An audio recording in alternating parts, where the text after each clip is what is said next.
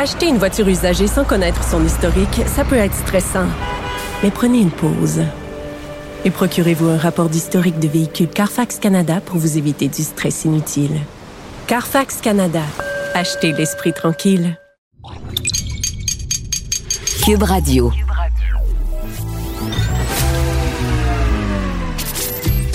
Caroline Saint-Hilaire.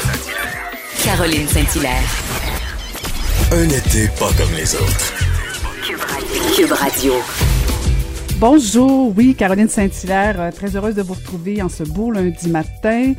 Je ne sais pas si vous aviez une belle fin de semaine, si vous êtes en vacances, au bord de la piscine, euh, en train de faire du ménage ou en train de travailler, mais euh, très contente d'être avec vous. Moi, j'ai eu une bonne fin de semaine et euh, je, je, je, regardais les gens se promener avec les masques et honnêtement, c'est pas si pire. Finalement, tout se passe quand même bien. Bon, il y a toujours un ou deux colons, mais sinon, on peut se le dire, ça se passe assez bien. Et personne n'est mort en fin de semaine en portant le masque, donc ça va bien. Et même, je le disais, que la France aujourd'hui va annoncer aussi le port du masque. Alors comme quoi le Québec euh, fait pas bande à part. On a vu aussi qu'à Ottawa, les députés vont se réunir donc, on va suivre ça euh, au courant de la journée. Et il y a Geneviève Guilbeault qui va tenir un point de presse à 13 heures. On en parlait tantôt, Pierre et moi, à savoir, euh, bon, les points de presse, euh, est-ce qu'ils sont maintenus? Oui, Geneviève Guilbeault, la vice-première ministre, va, va, va, nous parler. Donc, on, on saura à 13 heures comment va la situation avec la COVID. Et aujourd'hui, c'est un triste jour aussi, bien sûr, parce que ce sera les funérailles de Romy et Nora Carpentier à Lévis.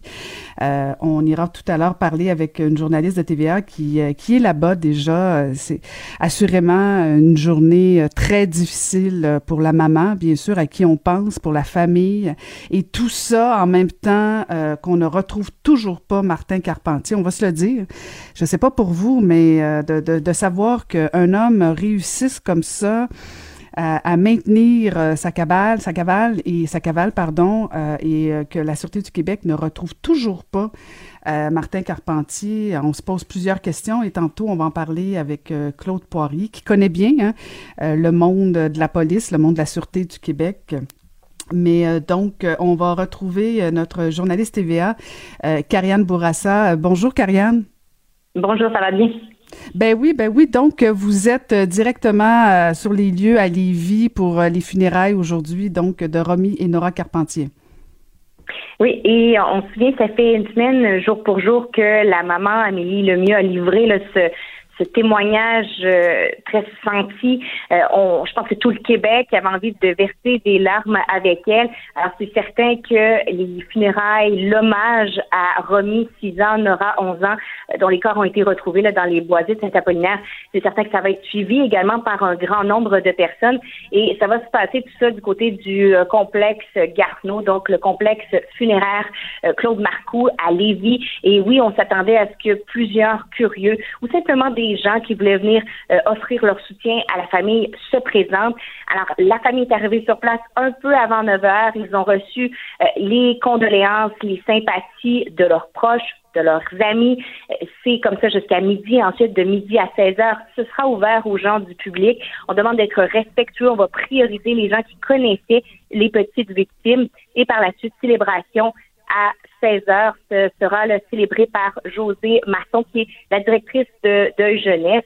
Et on lui a parlé un peu plus tôt qu'elle nous disait notamment, c'est qu'il y a beaucoup, il va y avoir beaucoup d'enfants. On en a vu d'ailleurs plusieurs ce matin euh, parce que les deux petites filles étaient bien impliquées, notamment euh, pour les scouts. Certains pratiquaient également des sports. Elles avaient plusieurs amis. Alors, on, va expliquer le deuil, essayer de le vulgariser pour les enfants.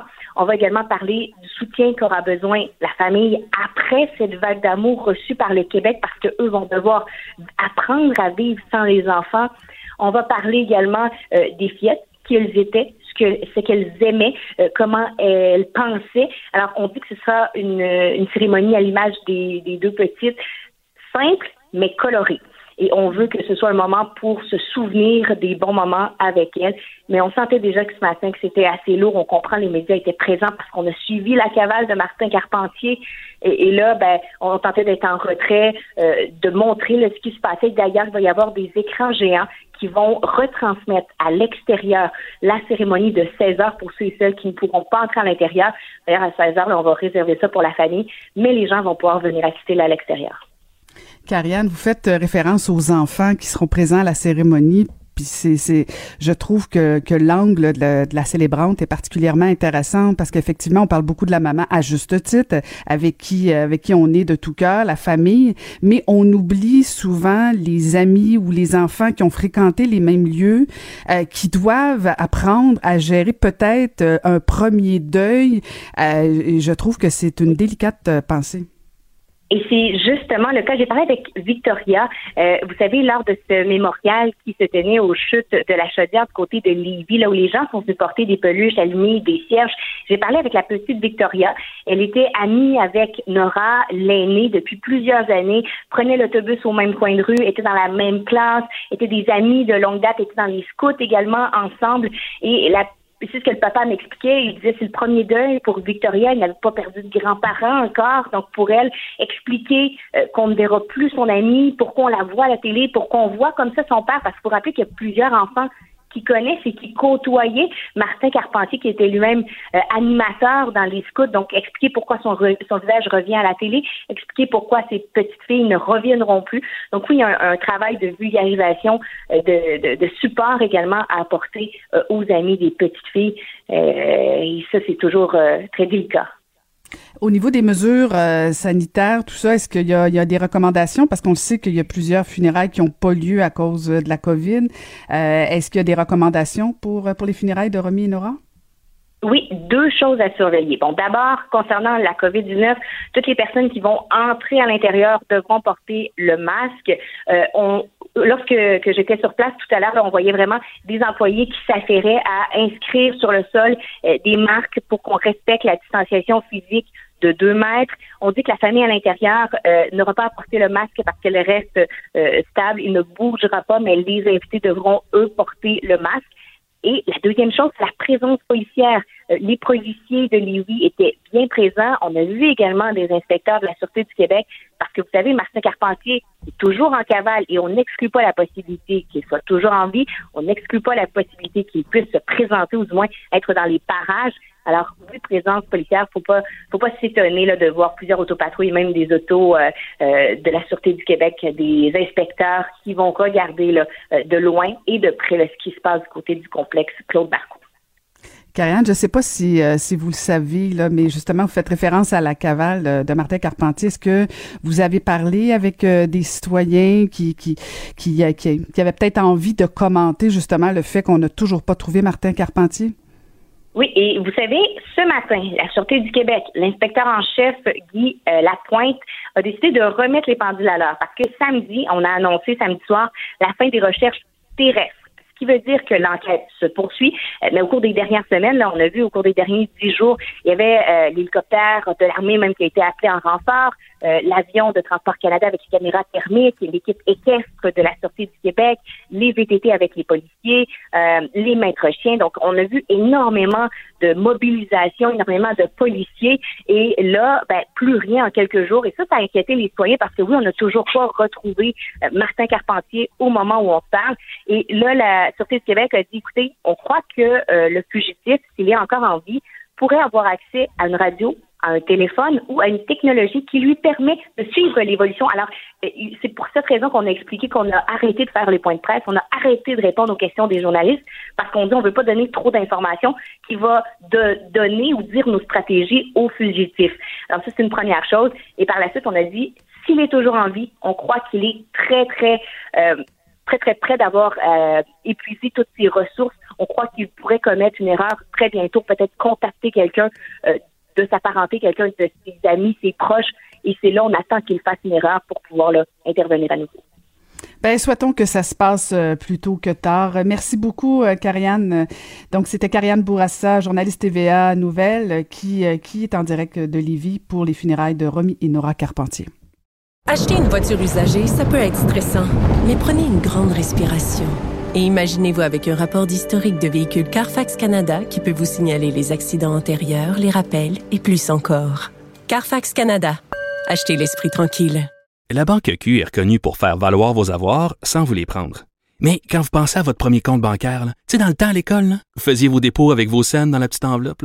Hmm, C'était bien beau. Mais avec le temps, ce vieux compte-là vous a coûté des milliers de dollars en frais, puis vous ne faites pas une scène d'intérêt. Avec la Banque Q, vous obtenez des intérêts élevés et aucun frais sur vos services bancaires courants.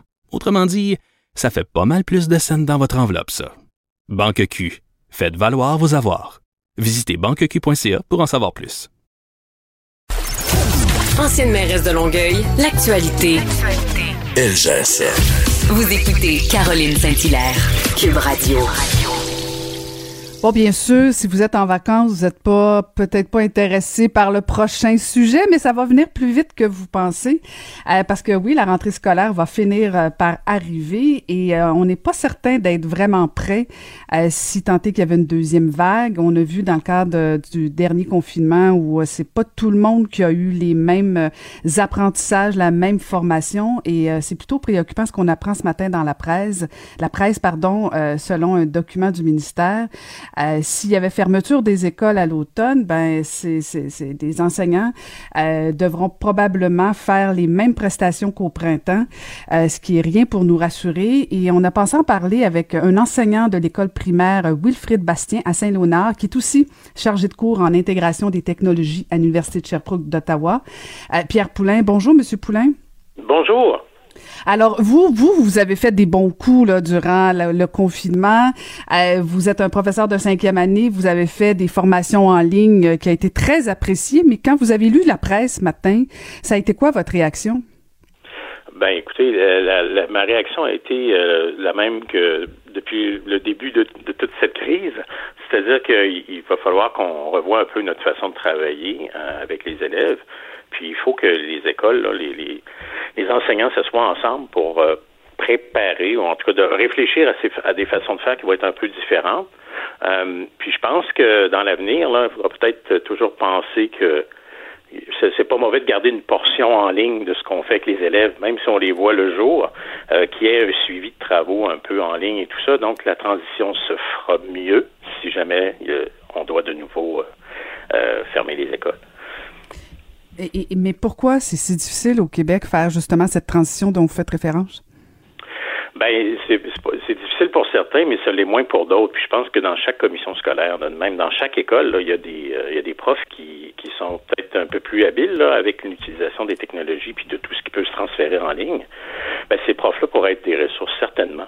Euh, puis euh, prendre le temps de prendre le temps ou donner le temps à ces enseignants-là d'échanger avec leurs collègues, de, voir quelles sont les pratiques qui, s'exportent moins bien vers l'apprentissage en ligne, puis de mettre des pratiques de côté, puis en intégrer d'autres, des nouvelles, des nouvelles façons, des nouvelles tâches à évaluer, des, des, devoirs, des travaux qui sont un peu différents ou présentés différemment, puis les cours eux-mêmes présentés différemment, on peut difficilement, surtout chez les petits, là, imaginez les asseoir pendant... Euh, trois, quatre heures devant un écran, là, c'est, un peu une torture. Là. Alors, ces, ces changements-là, ces modifications-là auxquelles il faut réfléchir, ben, je pense que ça se fait en l'équipe de toute l'école ensemble, euh, et puis de se donner le temps de le faire, puis le, le plus tôt sera le mieux. Mm. Mais, mais vous faites référence bon, euh, au fait que toutes les écoles, on doit se parler, on doit trouver des solutions technologiques. Est-ce que ça doit être une initiative d'un enseignant de l'école ou ça doit venir du ministère qui doit déjà euh, fortement encourager le virage technologique pour que, oui, vous ayez, vous, comme enseignant, des outils euh, pour, pour avoir une formation adéquate? je veux dire, on peut pas laisser ça aux enseignants libres, libres du, du volontariat, comme on dit. Non, non, non, non, mais de mon point de vue, je pense que quand ça part de la base, c'est plus solide et efficace. Puis euh, à la suite, ben il y a comme une, une, modification des pratiques, par exemple, là, qui va être euh, ascendante. Là. Ça veut dire que, que d'autres d'autres profs dans la même école, d'autres classes vont s'inspirer de quelques classes qui, qui procèdent de cette façon-là. Puis éventuellement, des écoles autour avoisinantes vont s'inspirer de ces pratiques-là qui se font dans l'école puis qui ont l'air gagnantes je pense que ici, c'est de transmettre les pratiques qui fonctionnent là, en ligne, ce qui, ce qui marche, puis ce qui a intéressé les élèves, puis ce qui a, ce qui a permis de conserver leur motivation pendant les longues semaines que ça a duré. Ben, ces façons de faire là, elles peuvent s'exporter certainement. Puis euh, si ça vient d'en haut, moi j'ai l'impression qu'avec le temps, le temps nous manque pour que ça, ça vienne d'en haut.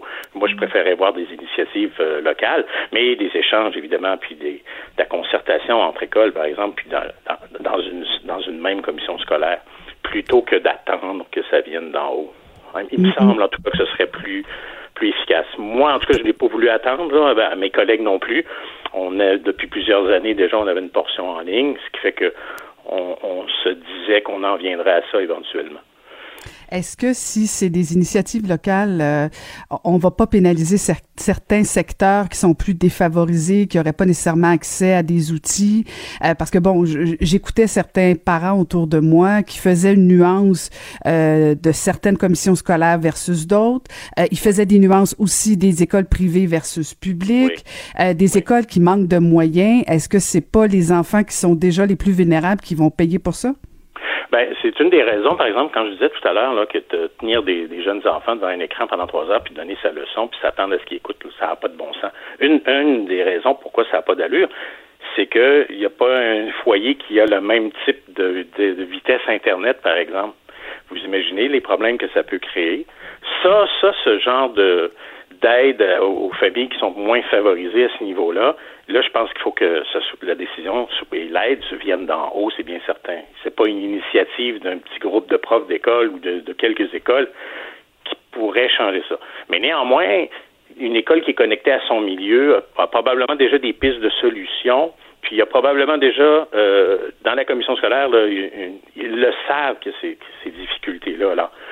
Je, je, pense, à, par exemple, il y a des écoles en Ontario où est-ce qu'ils ont installé un système Wi-Fi à l'extérieur de l'école pour justement que les gens viennent en voiture se connecter à la borne pour pouvoir télécharger les travaux sur les tablettes, des choses comme ça. Alors, est-ce que nous, on peut s'organiser de cette manière-là pour les familles moins euh, qui ont, pour qui ça pose un problème? Certainement. les idées ne manquent pas, mais il faut agir, puis il faut agir euh, rapidement. Donc, voilà, je pense que tous les paliers de, dans l'éducation, que ce soit les profs qui sont à la base sur le terrain, puis des, gens qui sont dans la qui sont dans les décideurs, euh, il y, a, y, a, des chacun une, énorme tâche à, accomplir ici. Mm-hmm, mm-hmm. Puis pas tout simplement de dire ben, d'aller consulter des, des formations en ligne parce que le contact avec le professeur, et vous me corrigerez si je me trompe, euh, doit être important aussi dans l'apprentissage et plus l'enfant est jeune, j'imagine aussi. Oui, puis euh, qui m'inquiète moi personnellement, j'avoue, là, pour la rentrée. Parce que si on a eu du succès, en tout cas, le succès qu'on a eu avec les cours en ligne, moi j'ai conseillé avec les élèves, c'est parce que j'avais déjà un lien avec eux. Puis ça, c'était facile, je les connaissais, puis j'étais capable d'appeler même à la maison, d'avoir des conversations, qu'il y a une confiance qui s'instaure. Mais là, avec des nouveaux élèves à la rentrée, je suis pas certain qu'en ligne, même avec tous les beaux trucs, le Wi-Fi le plus puissant qu'on puisse avoir, pas certain que ça aurait le même impact encore.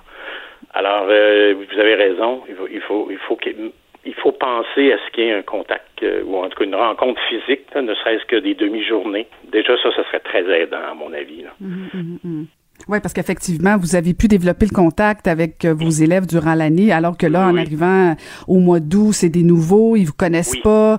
Euh, là, c'est tout... compliqué de commencer ça en ligne. Là. Moi, je trouverais ça personnellement difficile. Euh, de faire ça sans avoir euh, euh, d'avoir établi un lien au préalable. Est-ce que vous pensez que qu'il va y avoir des répercussions, notamment du confinement du printemps dernier, sur certaines tranches d'élèves, peut-être plus vieux, qui auraient manqué des occasions, notamment, on a parlé beaucoup du bal définissant, des, des époques, des, des, des, moments charnières importants pour pour des jeunes. est-ce que est-ce que vous êtes inquiet? Ben, c'est, je pense qu'il y a eu des, des, difficultés pour tout le monde tous les niveaux, tous les âges d'élèves, tous les euh, tous les types d'activités qui ont été reportés ou complètement annulés. C'est, c'est triste pour tout le monde.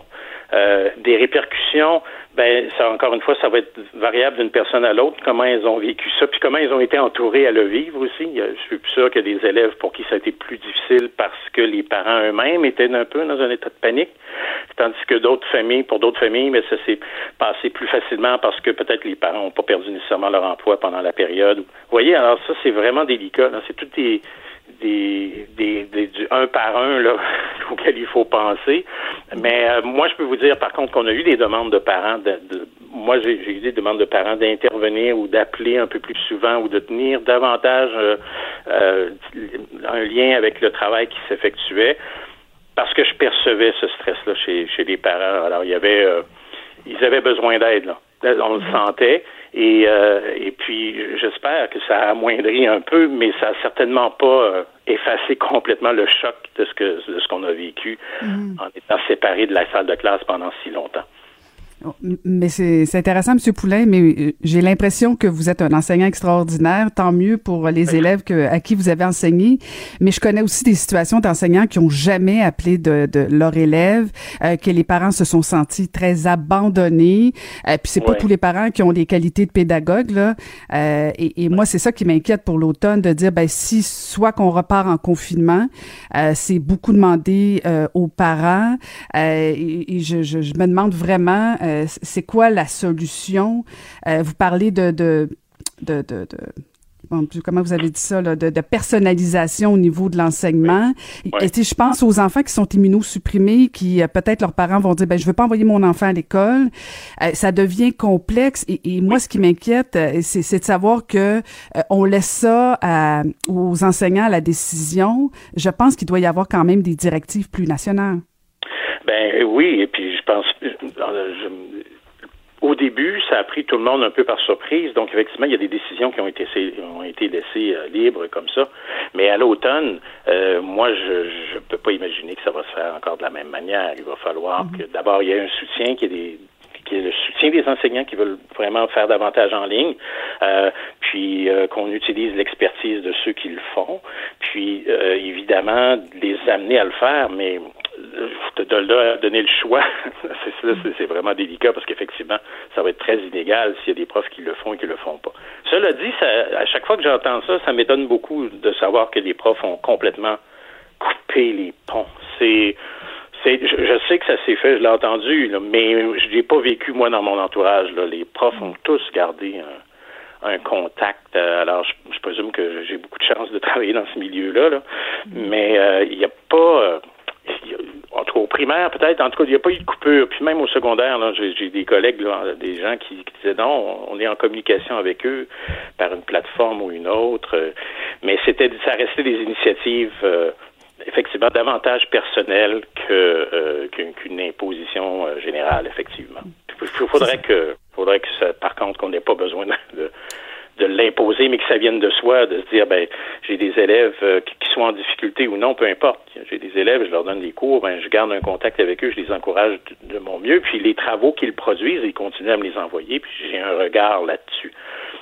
Ça, c'est vrai, effectivement, une situation qui serait idéale. Mm-hmm, mm-hmm.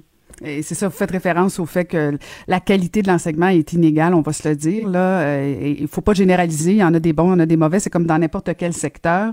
euh, la différence, c'est qu'on joue avec la vie de nos enfants, et pour moi, ça doit devenir une priorité nationale. Et je me permets, Monsieur Poulain, parce que vous avez fait référence avec la, la, situation urgente. Euh, la, dernière fois, tout le monde pouvait comprendre que bon, personne n'avait vu venir, mais là, on le sait.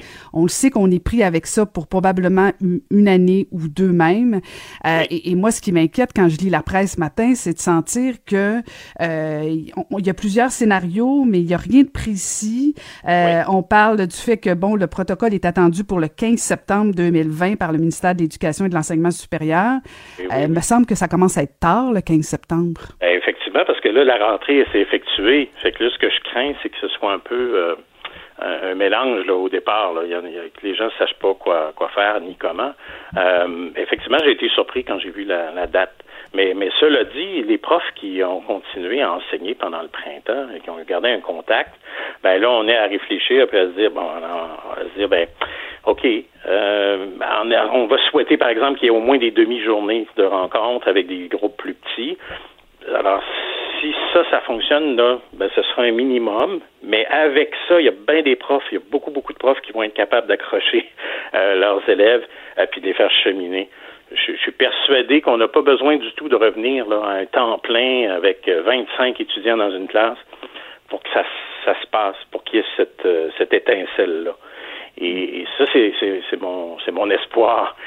mais, mais par contre, est-ce je trouve que d'attendre qu'il y ait des consignes euh, claires et précises et tout ça, ça va être ça, risque d'être juste un peu. pour la rentrée, effectivement. Mhm. Est-ce que, euh, je ne veux pas vous mettre dans l'embarras, M. Poulain, est-ce que le ministère vous a contacté pour euh, pour la façon que vous vous enseignez puis tout ça? Parce qu'on on le voit, là, vous, vous avez innové. Euh, est-ce que, parce qu'on on a l'impression, en tout cas, c'est mon impression à moi, là, je vous la partage, on a l'impression qu'au Québec, on est en retard au niveau de l'enseignement en ligne, au niveau de l'accompagnement. vous avez essayé de faire quelque chose de différent. D'autres ont essayé aussi. Il me semble que moi, si j'étais ministre de l'Éducation, j'aurais appelé quelqu'un comme Pierre Poulain pour dire, ouais, OK, je je, veux t'entendre, je veux voir comment je peux euh, mettre ça en place partout. Là. Oh, ben, c'est bien gentil, mais ils ont appelé des collègues là, que je connais qui sont tout aussi euh, talentueux, ou en tout cas qui sont tout aussi euh, professionnels dans cette démarche-là, si on veut, puis qui, qui, qui, à ma connaissance, ont rencontré le ministre à quelques reprises cet été. Moi, je, moi, je pense, je, m'attends à ce qu'il y ait de, bonnes surprises malgré tout, justement, des, changements. Puis on, on, fait un virage, et puis il faut peut-être s'enlever de l'esprit que ce sera un virage temporaire. Je pense que mhm. depuis qu'on essaie d'intégrer les technologies, on le dit qu'il faut des pratiques différentes. Bon, ben là, on a l'occasion de le, de le faire, pas seulement de le dire. Et puis moi, je suis toujours heureux d'accompagner des collègues là, pour... Euh, euh, puis eux-mêmes euh, me donnent des idées, puis je m'inspire de ça, puis j'adapte tout ça, puis je fais en sorte que je l'applique ensuite dans ma classe ou en ligne. Alors, je, crois beaucoup à cette inspiration-là entre collègues de terrain. Puis, euh, donc, euh, maintenant, euh, oui, le, ministère a effectivement fait des rencontres avec plein de gens passionnants du milieu. Alors ça, je trouvais ça encourageant parce que j'avais le sentiment de, bon, ben là, maintenant, il va y avoir des, des changements plus concrets, si on veut. Alors ça, c'est ben, la bonne nouvelle. Ben, souhaitons, euh, souhaitons qu'effectivement euh, vos souhaits soient entendus et qu'on ait de bonnes surprises à l'automne pour nos enfants. Merci beaucoup de nous avoir parlé. merci à vous, c'est gentil. Au revoir. Merci. C'était Pierre Poulain, qui est enseignant à l'école primaire Wilfrid, Wilfrid Bastien à Saint-Léonard, pardon, et qui est aussi chargé de cours en intégration des technologies à l'Université de Sherbrooke, d'Ottawa et l'Université du Québec en Outaouais. Acheter une voiture usagée sans connaître son historique, ça peut être stressant. Mais prenez une pause. Et procurez-vous un rapport d'historique de véhicule Carfax Canada pour vous éviter du stress inutile. Carfax Canada. Achetez l'esprit tranquille.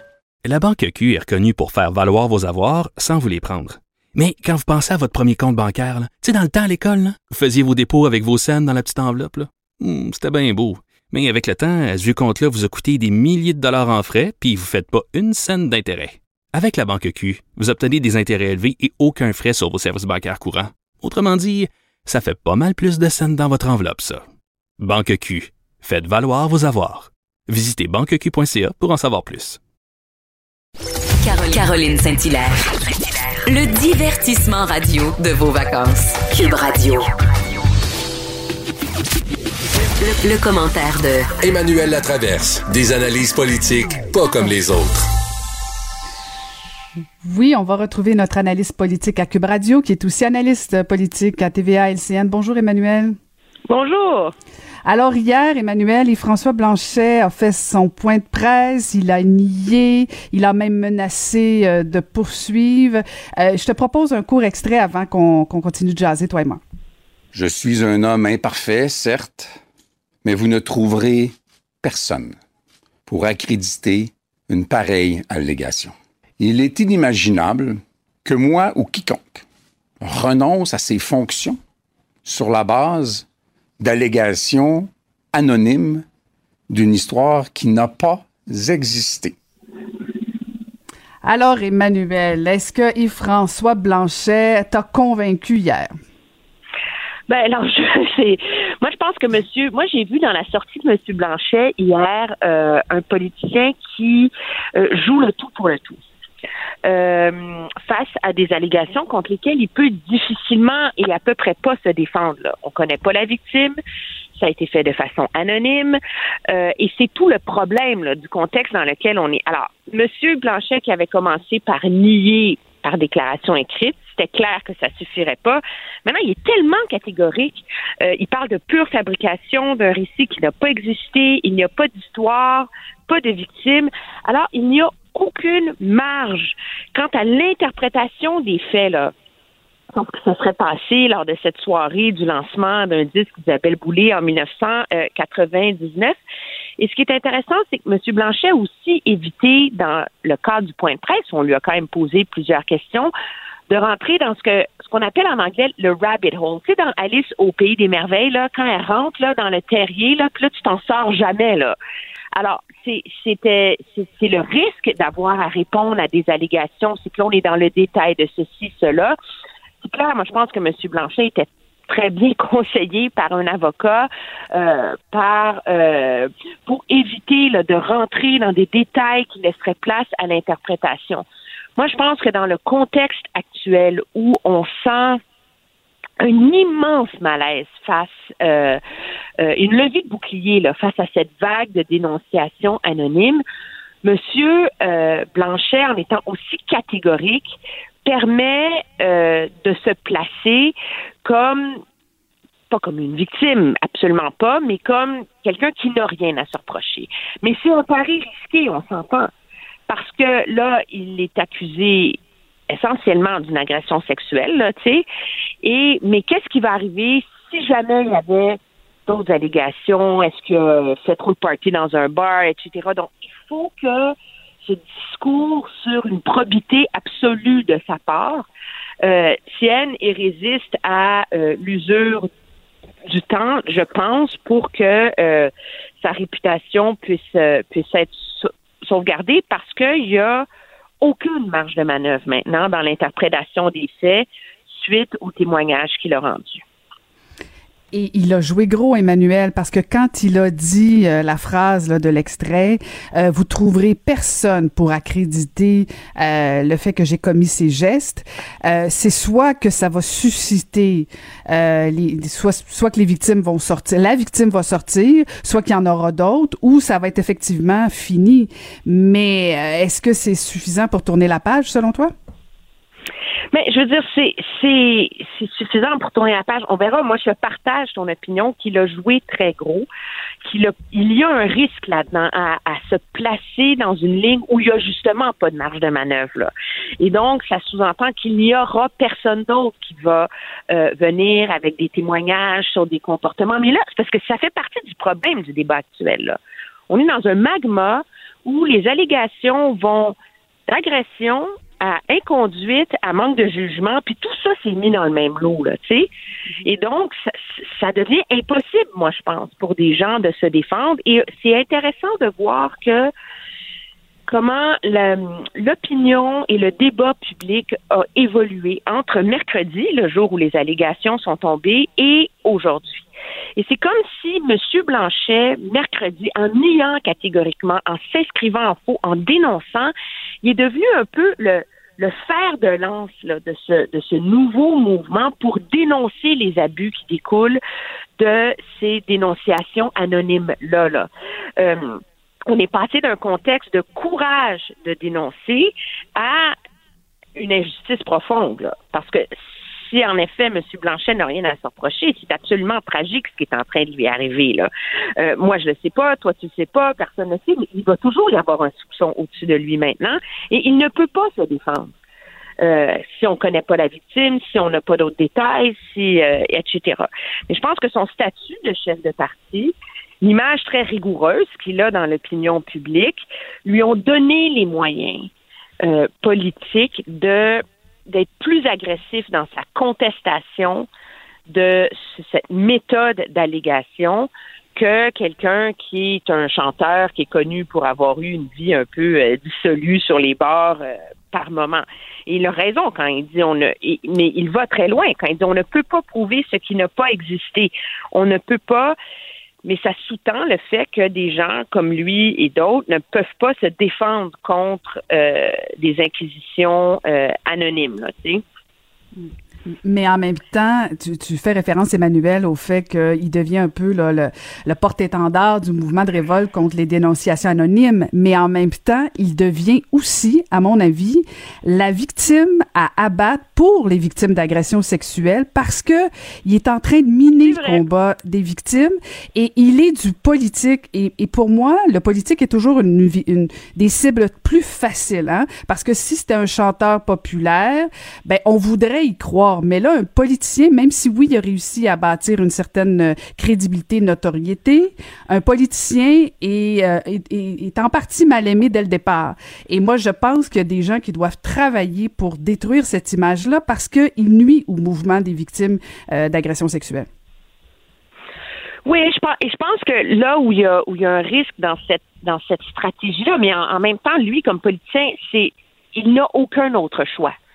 Alors, soit il se retire, il accepte et c'est la fin de sa carrière, de sa réputation, de tout le reste, ou il mène ce combat-là. Mais il y a, il y a, il y a pas de zone grise là-dedans et, c'est, et ça mm-hmm. fait partie du problème, je crois. Et ce qui est de très particulier, c'est que sa situation à lui et le combat qu'il mène va définir la position politique du Bloc québécois dans ce débat-là.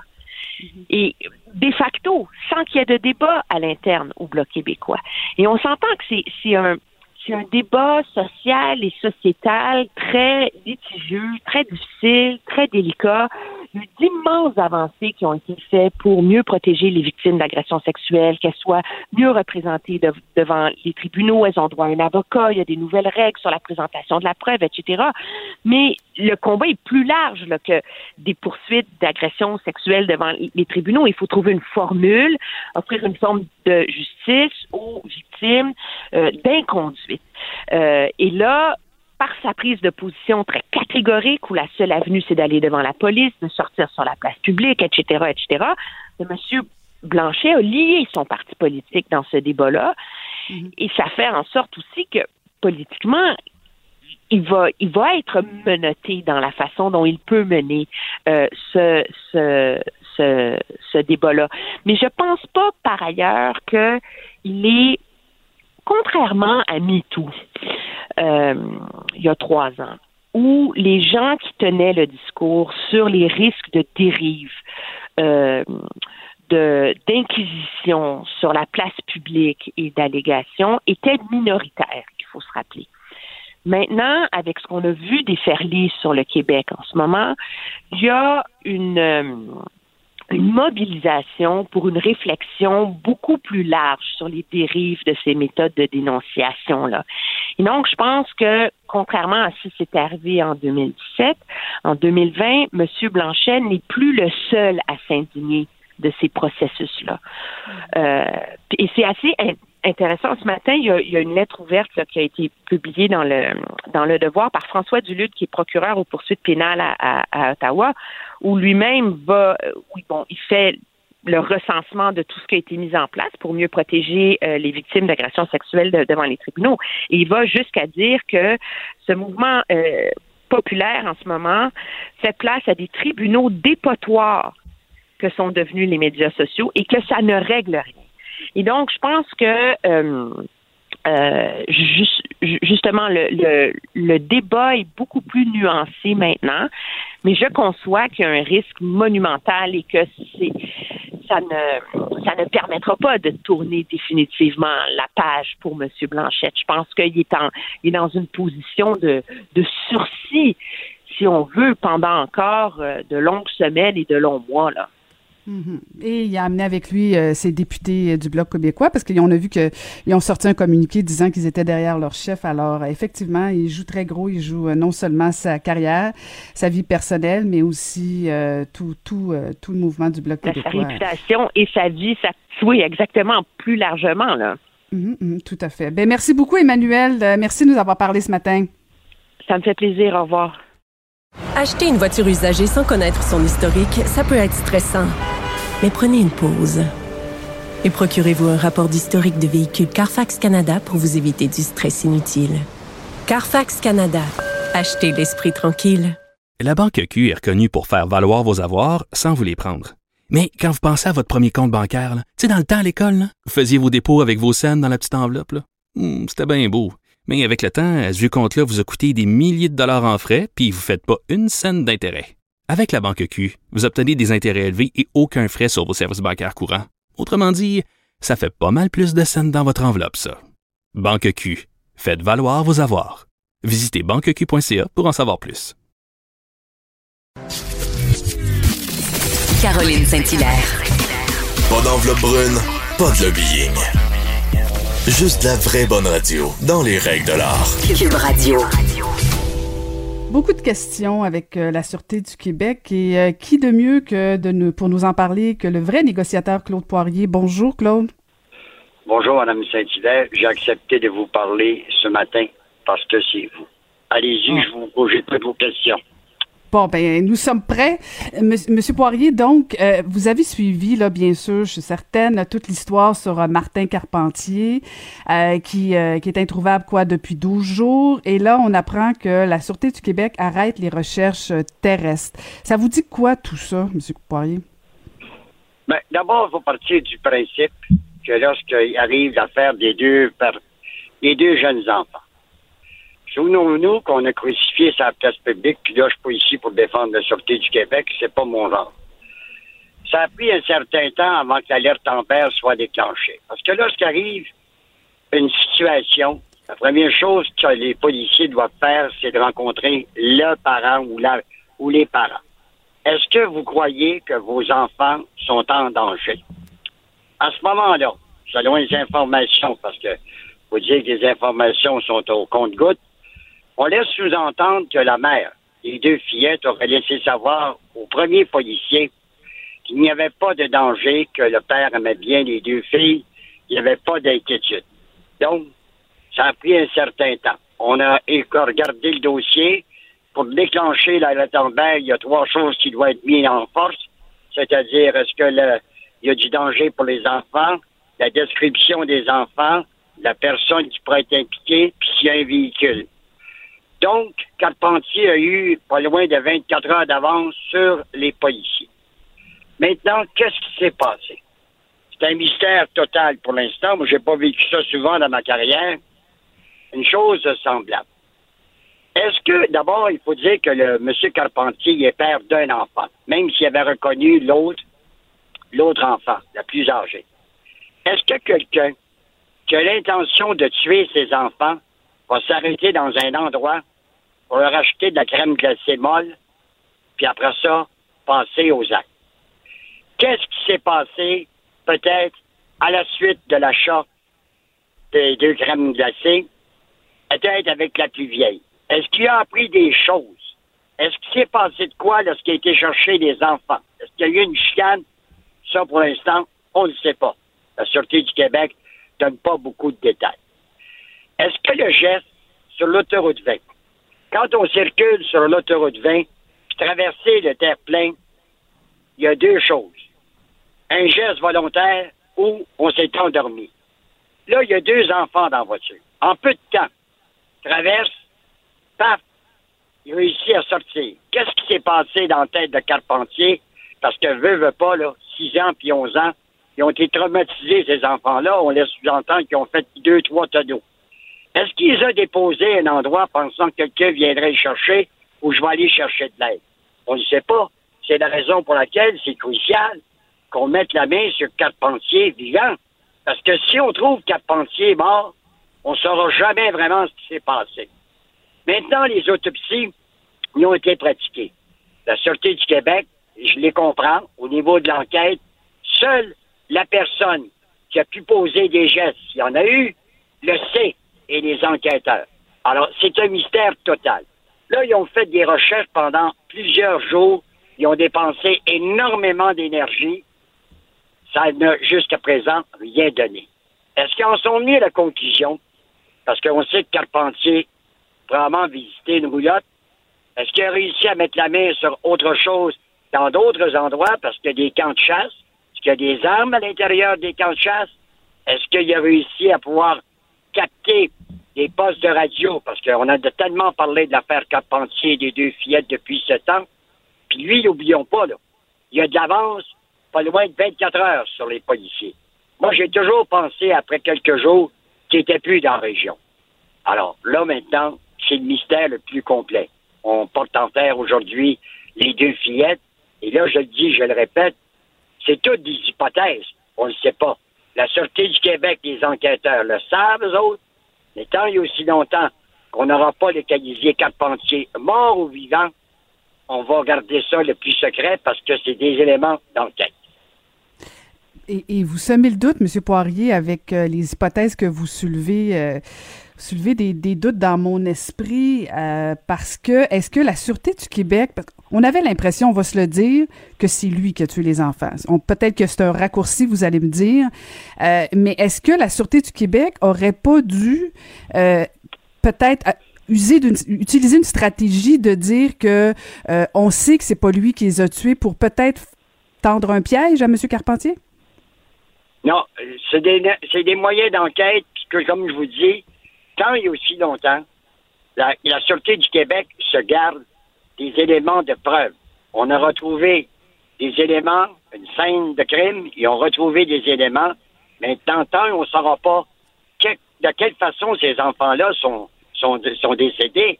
Est-ce qu'ils sont décédés à cause des blessures qu'ils ont subies lors de l'accident avec plusieurs tonneaux?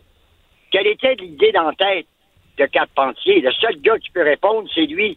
C'est pour ça que je trouve extrêmement important qu'on puisse le localiser, puis j'espère qu'il va être vivant, parce qu'autrement, on ne saura jamais ce qui s'est passé il y a 12 jours entre les deux enfants, même si on apprendre que les enfants sont morts de, de telle façon, mais quelle était l'attitude de Carpentier? Très intéressant, M. Poirier. Et je veux vous entendre absolument sur, euh, sur toute cette vague de dénonciations d'agressions sexuelles, notamment euh, le scandale entourant les François Blanchet. Vous avez vu, il a nié hier catégoriquement. Euh, comment vous trouvez tout ça, vous, M. Poirier? Ben moi, je pense que là, on a la chance. Au niveau du directeur des poursuites pénales et criminelles, des corps policiers importants, de mettre sur pied des équipes. Pas on va s'occuper, là Madame la ministre de la Sécurité publique, là, elle va faire quoi avec son livre sur la réforme policière? On se rend compte d'une chose, les personnes qui ont été victimes d'agressions sexuelles dans notre société n'ont pas confiance au système judiciaire. Là, on est devant une situation extrêmement dangereuse. Parce que derrière un clavier, on peut salir la réputation de quelqu'un, cette personne-là, même si elle est blanchie, elle ne pourra jamais se relever. Je ne parle pas du cas de M. Blanchette. Alors, pourquoi, là, pour l'instant, le ministère de la Justice, le nouveau ministre de la Justice, qui a remplacé l'ancienne, quand on entend le premier ministre du Québec qui endosse presque d'une certaine façon la dénonciation, c'est ces médias sociaux, moi, ça m'inquiète. Il y a un système judiciaire au Québec, il n'est pas parfait, puis il n'a jamais été parfait faudrait peut-être mettre sur pied des équipes rapidement au niveau agression sexuelle, police de Montréal, Sûreté du Québec, d'autres corps policiers, et d'avoir des équipes de procureurs de la couronne qui sont à plein temps là-dessus. Puis d'inviter le DCP, les gens, au lieu de dénoncer sur les médias sociaux, dire on vous met des équipes maintenant à plein temps. Pouvez-vous venir nous rencontrer on va passer à travers les dossiers. C'est sûr et certain que c'est pas facile pour ces gens-là. Puis moi, je le dis et je le répète, des femmes qui ont été victimes ou des hommes d'agressions sexuelles dans le passé, il y a des gens qui se posent des questions. Pourquoi ils n'ont pas dénoncé à l'époque? Eh oui, mais faut vivre cette situation-là. Il y en a qui ont honte de ça, qui ont gardé ça pour eux autres. Puis là, à un moment donné, avec les mouvements, ça sort. je le dis et je le répète, on salit des réputations gratuitement, puis on ne peut plus accepter ça. Il y a des normes, mais si on veut que les normes fonctionnent, il faut mettre des équipes. Et c'est là, c'est le temps de Mme Guilbeault de dire, puis le, nouveau ministre de la Justice, on se réunit, on met des équipes. Ça en prend 10 procureurs, ça en prend 15. D'abord, il y a tellement de dossiers qui traînent en longueur. Les policiers chevronnés, surtout des femmes. Puis, on va dire, on va passer à travers, puis on invite les gens. Ça va demeurer confidentiel. Parce que si on continue à faire ça, là, il va y avoir des têtes qui vont tomber. Il y a des gens qui ne se relèveront jamais. Ça, ça, ça, la crédibilité des personnes, c'est zéro. Deuxièmement, comment voulez-vous vous défendre quand c'est anonyme? N'importe qui peut arriver et dire Monsieur un tel ou Madame un tel ont posé tel geste. Alors moi, on ne peut pas accepter ça. Moi, je suis pas le genre de gars qui va accepter des choses. Il y a des il y a une administration de justice. Passons par les canaux, mais mettons les effectifs pour que ces gens-là aient confiance au système en place. Et, vous avez raison de rappeler les propos du premier ministre euh, qui, qui, qui, a endossé les, les, les victimes qui, euh, qui dénonçaient sur les réseaux sociaux. Et, moi, ça m'a inquiété parce qu'un coup que le premier ministre dit euh, qu'il comprend et qu'il les trouve courageuses, c'est une chose, mais quand c'est fait de manière anonyme, là, je trouve qu'on trouve, on tombe dans, dans un dangereux précédent. et, j'espère, j'espère, M. Poirier. Je suis en train de me poser la question, Mme Saint-Hilaire. Madame Charette, elle va-tu rester longtemps au Conseil des ministres parce qu'elle n'a pas eu la même version des faits? Et pourtant, quand M. Legault a fait ça, derrière lui, souvenez-vous de la conférence de presse, la ministre de la Justice, Sonia Labelle, était derrière lui. On ne peut pas accepter une chose semblable. Quand ça vient d'un premier ministre, puis je pense que M. Legault, pour qui moi j'ai beaucoup de respect, même si je ne fais pas de politique, je me rends compte d'une chose. On vient d'ouvrir la porte ça, c'est très clairement inquiétant. Maintenant, je comprends la position de M. Blanchette, là. Puis là, je pense qu'il va falloir qu'à un moment donné, quelqu'un prenne ses responsabilités et dire là, assez, c'est assez, on va poursuivre. Mais poursuivre qui quand c'est anonyme? Mhm. Je sais qu'il y a des gens. Moi, j'en ai eu des appels, beaucoup de gens. Je ne donnerai pas de nom. Il y a des gens qui sont, les noms ne sont pas encore sortis. Mais là, là, puis moi, quand je parle avec ces gens-là, je leur dis, mais oui, mais OK, c'est arrivé il y a 12 ans, 15 ans, 20 ans. Je comprends qu'à l'époque, parce que vous en avez déjà parlé. Vous savez, il faut faire très attention. Souvenez-vous du journaliste de Toronto, de CBC. Pour quelle raison il a été acquitté? Parce qu'on a contaminé l'enquête. Souvenez-vous la cause de Gilbert Rozon. Quand tous les gens se sont réunis ensemble avec certains médias qui ont commencé, qu'est-ce qui est arrivé? Puis parler à la police de Montréal, ils vont vous le dire. Ça a été contaminé, l'enquête une seule personne qui a assisté à la réunion, on a décidé de poursuivre aux autres. Il faut faire très attention. La journée qu'on décide d'aller dans les médias, ben, on s'aide pas, je peux vous le dire. On s'ennuie de vous, Claude Poirier. Ça fait du bien de vous entendre ce matin. Merci beaucoup de nous avoir parlé. Ça m'a fait plaisir et j'étais très heureux de savoir. Vous avez changé la couleur de vos cheveux? oui, oui, oui, oui, oui. Mais, mais, mais oui, oui, oui. on peut rien vous cacher, on peut rien vous cacher. J'ai belle en blonde, vous êtes encore belle. Merci, ça me fait plaisir, Merci, Claude Poirier, on peut rien vous cacher. À la prochaine. Acheter une voiture usagée, ça peut être stressant, mais prenez une grande respiration. Et imaginez-vous avec un rapport d'historique de véhicule Carfax Canada qui peut vous signaler les accidents antérieurs, les rappels et plus encore. Carfax Canada. Achetez l'esprit tranquille. La Banque Q est reconnue pour faire valoir vos avoirs sans vous les prendre. Mais quand vous pensez à votre premier compte bancaire, tu sais, dans le temps à l'école, vous faisiez vos dépôts avec vos scènes dans la petite enveloppe. Hmm, c'était bien beau. Mais avec le temps, ce vieux compte-là vous a coûté des milliers de dollars en frais, puis vous ne faites pas une scène d'intérêt. Avec la Banque Q, vous obtenez des intérêts élevés et aucun frais sur vos services bancaires courants. Autrement dit, ça fait pas mal plus de scènes dans votre enveloppe, ça. Banque Q, faites valoir vos avoirs. Visitez banqueq.ca pour en savoir plus. Caroline Saint-Hilaire. Elle a des antennes partout dans les coulisses de la politique. Cube Radio. Un été pas comme les autres. Le, commentaire de Mathieu Boccoté, dépensé pas comme les autres. Oui, vous pouvez lire tous les jours dans le Journal de Montréal notre chroniqueur Mathieu Bocoté. Bonjour Mathieu. Bonjour. Tu as une bonne fin de semaine? Tu t'es baladé avec ton masque, Mathieu? Bah, euh, nous, nous, baladons, euh, nous nous baladons tous en masque désormais. Cela fait partie du nouveau règne, de la nouvelle esthétique. Hein. C'est la manière de plaire aujourd'hui. On se regarde, on se sourit à travers le masque. Et on peut voir beaucoup de choses dans les yeux, Mathieu. Tension, tension. Mais, euh, mais blague à part, tu, veux nous parler de, la nouvelle réalité de cohabiter avec ce virus? Oui, ben alors moi, c'est une chose qui me frappe en ce moment. la question du masque, au début, m'a laissé plus que perplexe. C'est-à-dire, je me disais, bon, ben là, il faut porter un masque pour traverser la crise. Des personnes qui passent leur vie à travailler sur ces questions-là dans des vraies sciences euh, font du travail et, ils en arrivent à la conclusion, sans que ce soit absolument certain, que c'est la chose à faire pour nous permettre de traverser l'épreuve. Puis le bon sens voudrait qu'on s'y rallie, d'autant que ça correspond au sens commun. Euh, mieux vaut être masqué quand on a une, espèce de virus comme celui-là que, que bon. Alors, tout ça relève, à certains égards, à mon avis, du bon sens. Or, l'opposition, qui est minoritaire, mais qui est très vocale contre le masque, je trouve qu'elle est révélatrice de, quelques traits euh, de notre société qui étaient enfouis, mais qui remontent à la surface.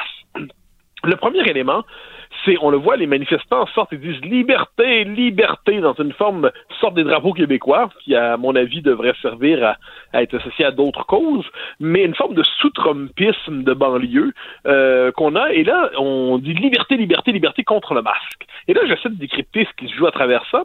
Puis ce que je réussis à comprendre, c'est qu'il y a avec raison, dans notre société, une exaspération devant ce qu'on pourrait appeler une société euh, maternante, une société qui nous infantilise, une société qui tend à nous traiter comme des enfants, à nous dire euh, quoi dire, quoi pas dire, quoi manger, quoi pas manger, euh, à quelle heure, de quelle manière, de quelle façon, quelles blagues sont autorisées, quelles blagues ne le sont pas. Et puis, à un moment donné, le commun des mortels commence à en avoir marre de cette espèce d'infantilisation généralisée et il cherche une manière de protester contre ça se pourrait-il que le masque devienne la mauvaise cible de cette protestation compréhensible contre la société maternante à l'extrême? Se pourrait-il, autrement dit, qu'il y ait derrière ça une forme de révolte mal canalisée? Deuxième élément qui me semble particulièrement problématique. Comment ne pas voir dans cette espèce d'opposition au masque une forme d'expression déréglée d'une virilité qui se cherche? Euh, la, la, la, quête de la virilité chez l'homme a tendance à s'exprimer toujours sur le mode j'ai pas peur, puis je vais dans, dans, sa plus belle forme, la quête de la virilité, ça amène au courage physique dans les situations les plus difficiles. C'est la, solidarité des soldats au combat, c'est le fait qu'un homme se lance dans un feu pour euh, un, pompier, en, pour sortir ses ses, amis d'une situation ou ses, proches d'une situation euh, intenable. Donc, c'est le, courage physique. Mais la part imbécile de cette quête de la virilité, ça fait aussi que l'homme, surtout dans sa, son moment adolescent et post-adolescent, va multiplier les défis les plus imbéciles. Euh, je vais sauter dans, euh, dans la chute, là où il y a des roches en bas qui m'attendent pour prouver que je suis vraiment un homme, un vrai, un vrai. Et j'ai l'impression qu'il y a dans cette idée que c'est pas un petit virus qui va m'empêcher de vivre en liberté. Il y a un peu ce désir de passer pour un Rambo anti virus dans les circonstances présentes, dans le défi lancé au masque. Donc, une forme de d'expression déréglée et presque euh, adolescente et certainement immature d'une virilité qui ne sait pas comment s'exprimer. Et quand on regarde tout ça, j'ai l'impression qu'on n'est pas capable de distinguer entre le fait qu'il y a des mesures temporaires, circonstancielles, nécessaires pour affronter une épidémie qui ne disparaît pas simplement parce qu'on en a assez. Hein, quand on dit il est parti le virus, il est parti ah ben non, il n'est pas parti. Il ne suffit pas de décréter que quelque chose n'existe pas pour qu'il n'existe pas. Et bien, il y a une forme de révolte adolescente à travers laquelle s'exprime un vrai malaise social, mais qui se canalise sur des objets, un objet assez étrange en ce moment, le refus absolu et presque caricatural et quelquefois délirant du masque. J'ai très hâte de, ben en fait, peut-être qu'on sera plus là, là mais euh, dans, dans quelques décennies, j'aimerais bien lire ce que, ce que les sociologues ou euh, les analystes diront de cette époque-là où certaines personnes s'obstinent à porter ce masque-là. Mais hypothèse, Mathieu, est-ce que c'est parce que deux hypothèses. Est-ce que c'est quelque chose, parce que tu fais allusion à la notion de liberté, à la notion de la virilité qui se cherche, euh, est-ce que c'est quelque chose de, de, de collé à ce qui se passe aux États-Unis ou si c'est parce que le virus, euh, la, la, la menace est invisible et c'est comme si ça laissait un doute dans l'esprit? Ah ben, je, pense qu'il y a un effet mimétique par rapport aux États-Unis. Ça, il n'y a pas de doute là-dessus. C'est-à-dire, il y a, pour moi, tout le moins, il y a, c'est pour ça que j'ai parlé de, de sous-trumpisme, d'importation. Euh, jusqu'au code aux États-Unis, les manifestations anti-masques, les gens sortent le drapeau du Québec, euh, du Québec, que je le drapeau américain, et euh, ils nous font la rhétorique de la liberté à l'américaine. Euh, mais on le sait qu'aux États-Unis, bon, la, liberté, c'est magnifique évidemment, mais on sait qu'aux États-Unis, la liberté, c'est aussi celle d'avoir des armes de guerre. Euh, des, armes à feu tout le temps, d'avoir le port d'armes. Donc, il y a manifestement une conception de la liberté aux États-Unis qui n'est pas exactement la même que chez nous. Et manifestement, il y a un effet de contamination. Euh, Dieu sait que je suis critique envers bon, les États-Unis font bien ce qu'ils veulent, mais l'américanisation de notre société, moi, c'est quelque chose qui me qui me terrifie. J'ai souvent l'occasion de le dire. Ça m'inquiète parce que ça nous amène à importer ici une logique racialiste. On a eu l'occasion d'en parler, qui nous distingue, qui nous amène à nous classer en noir, blanc et ça, comme si comme s'il fallait se voir à travers le prisme racial mais ça m'inquiète aussi hum, quand on est devant cette espèce de, comme je dis, on est à la recherche d'une opposition à l'esprit de l'époque, parce que c'est une époque qui, a bien des choses qui sont, qui sont reprochables. On est dans une époque étouffante, quelquefois, politiquement correcte, absolument. Euh, une, une, époque qui, qui est sur le mode du contrôle sanitaire en permanence. tout ça est vrai, mais mais là, quand on s'en va euh, chercher aux États-Unis dans l'expression la plus, la moins désirable des États-Unis, une de, de Trumpisme déréglé, on l'importe ici et puis on le calque, on le mime en français. Je trouve qu'il y a quelque chose de triste là-dedans. Pour ce qui est du virus invisible, je pense que les virus ont toujours été invisibles par définition. c'est ce qui les rend aussi. Non, mais la menace, la menace. Si c'était des bombes qui nous tombaient sur la tête, est-ce qu'on réagirait autrement? Ben, je, je, la trouve assez visible, la menace, pourtant. C'est-à-dire, on regarde ce qui s'est passé en France, en Italie, ce qui se passe en Floride, ce qui s'est passé ici dans les CHSLD. Euh, OK, on nous dit, si je comprends bien la position de certains, c'est oui, mais ça tue seulement les personnes en situation euh, en situation compliquée. Bon, ben, premièrement, il y en a beaucoup de personnes dans ces situations-là, manifestement. On nous dit, par exemple, les diabétiques sont à risque, les personnes avec l'hypertension sont à risque. Et eh, ça fait du monde dans nos sociétés. Euh, on vit dans des sociétés où plusieurs personnes ont des conditions médicales, donc le, le souci minimal pour l'autre devrait nous amener à se dire, bon, ben là, c'est désagréable pour moi, mais je vais quand même me permettre de, je, vais m'imposer cette petite contrainte pour euh, permettre à tous de cohabiter le temps qu'on traverse cette épreuve. Et moi, c'est ça qui me frappe là-dedans, c'est-à-dire cette cette difficulté à tenir compte de, de, de l'autre dans sa dans la, dans le visage de la vulnérabilité en ce moment en ce moment. Euh, je ne doute pas que la plupart des bien portants se disent bah, si je l'attrape ce sera pas grave je vais être deux semaines au livre ça va aller bien après.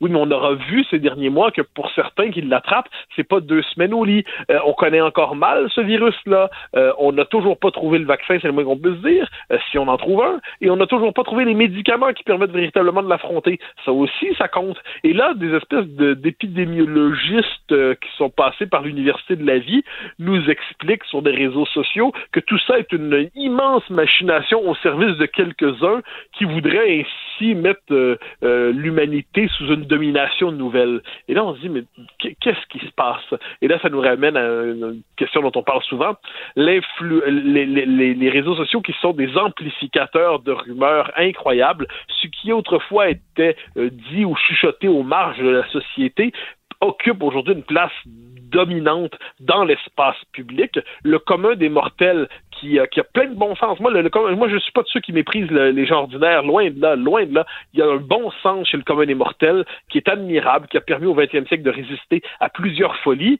mais de temps en temps, il y a aussi une légitimité de l'expertise.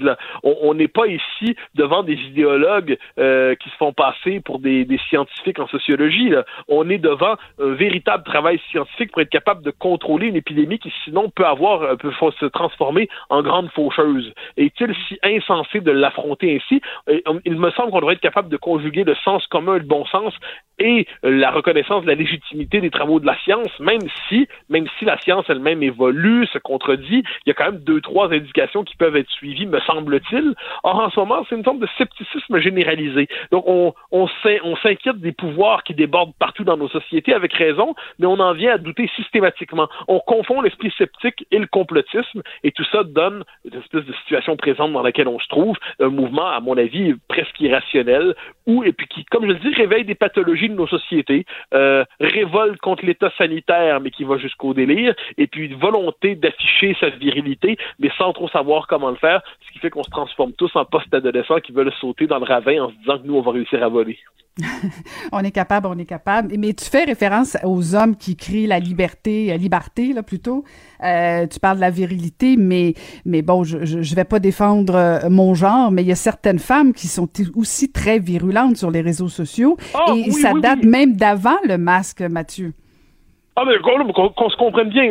moi, je, je, suis de ceux qui croient que les, les, les, préjugés raciaux sont présents dans, tout, dans tous les groupes humains. Je pense que la bêtise est bien répandue entre l'homme et la femme. Il n'y a pas de doute là-dessus. Euh, je veux dire, il y, a, il y a parfaitement moyen de... De façon inégale, de façon inégale, Mathieu. Oh non, non, la bêtise, pour moi, est répandue de manière assez égale dans tous les groupes humains. Ensuite, elle, elle, elle est différenciée dans ses manifestations. Et manifestement, le, le besoin qu'a l'homme, quelque part dans son adolescence d'avoir, euh, je dis pas que c'est pas présent chez les femmes aussi, mais il y a quelque chose de typiquement masculin dans l'idée de je vais aller faire du quatre roues dans la boîte pour vous montrer que c'est moi qui est le plus puissant. Euh, il y a quelque chose là-dedans dans, dans, dans, la passion des jeunes hommes pour les bandes, les rituels initiatiques, euh, les, les, rituels violents même quelquefois. Euh, cette idée de s'éprouver physiquement, il y a quelque chose là-dedans qui relève presque de, de l'archaïque masculin. Et j'ai l'impression que c'est pas sans c'est pour ça que je parle de virilité. Mais ensuite, si tu veux me faire dire euh, qu'il y a aussi par ailleurs là-dedans des femmes qui portent ce discours-là, euh, qui versent là-dedans, il n'y a pas de doute là-dessus. La bêtise est quelque chose dans ce monde qui est généralement bien répandu, mais il y a, je pense, dans le refus du masque, il y a un, un élément puis, puis Dieu sait que je suis pas, j'ai pas fait carrière dans, dans ce qu'on pourrait appeler la critique du masculin systématique. Je n'ai pas l'impression d'être, euh, d'acheter tous les slogans féministes qui circulent, mais sur ce coup-là, non, pas parce qu'on essaie pas, c'est pas parce qu'on essaie pas.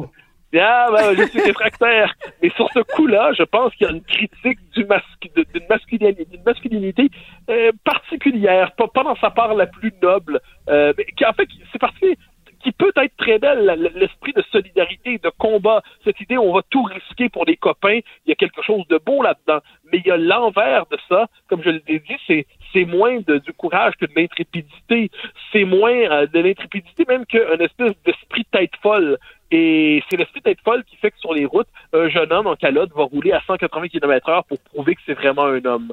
Euh, ça, c'est quand même des traits qui sont pas à l'avantage de mon genre, comme on dirait aujourd'hui, et qui mérite d'être critiqué sans pour autant qu'on verse dans la misandrie. J'ai pas l'impression, encore une fois, d'être de ceux qui conspuent le grand méchant homme blanc, mais lorsque manifestement il y a dans, dans l'homme cette tentation à l'intrépidité jusqu'à la folie, elle mérite d'être critiquée. Les, les, les, les Rambo en les Rambo en calotte qui roulent à 180 sur la route, c'est pas pas génial. Puis dans les circonstances, je crois qu'on est dans un phénomène un peu semblable.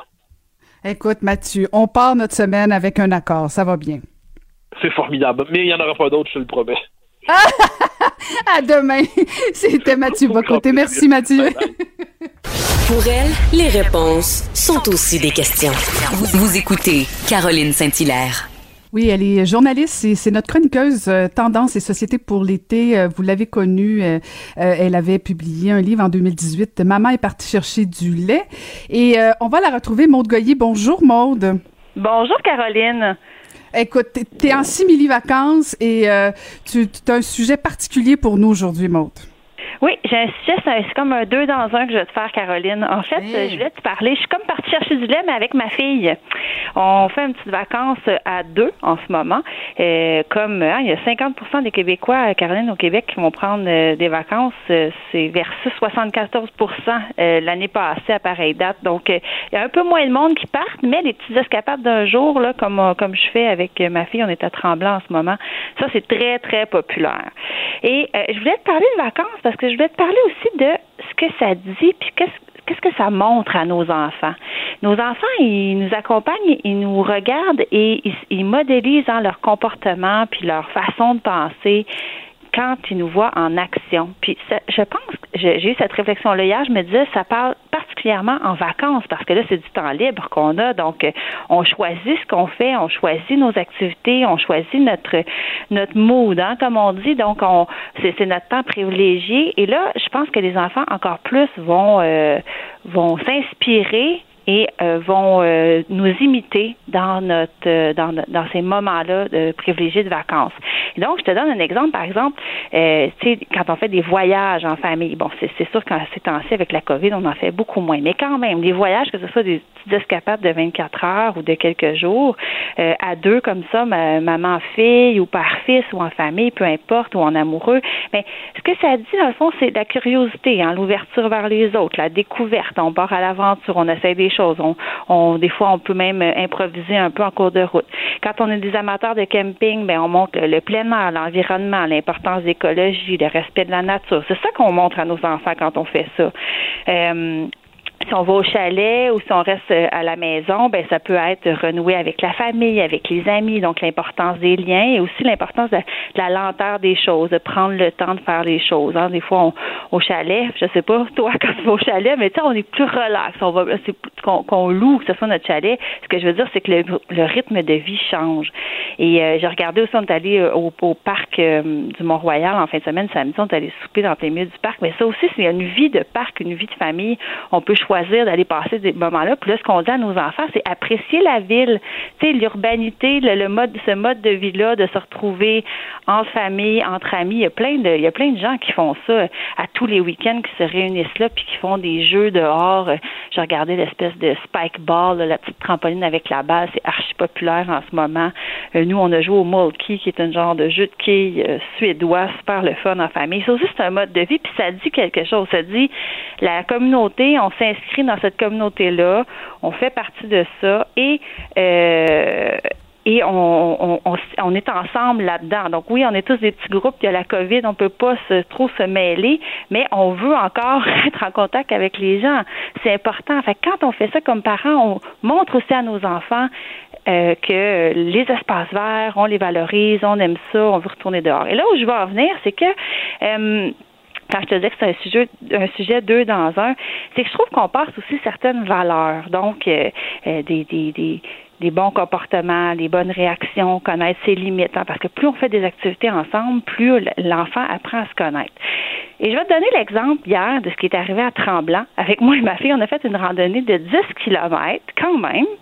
On a descendu et il faisait très chaud. Hein? Je sais pas, en tout cas, ici, il faisait 27 avec le Lumidex, ça c'était 39 quand même, c'était chaud. Et là, on a descendu et à un moment donné, on s'est perdu. Ma fille a trouvé ça difficile. On avait mal aux jambes. On a fait un bon 10 euh, km de, de, de, de, sentier, donc le parcours. Donc là, tu vois comment, comment tu vas réagir dans cette adversité-là, toi comme parent, puis ton enfant aussi.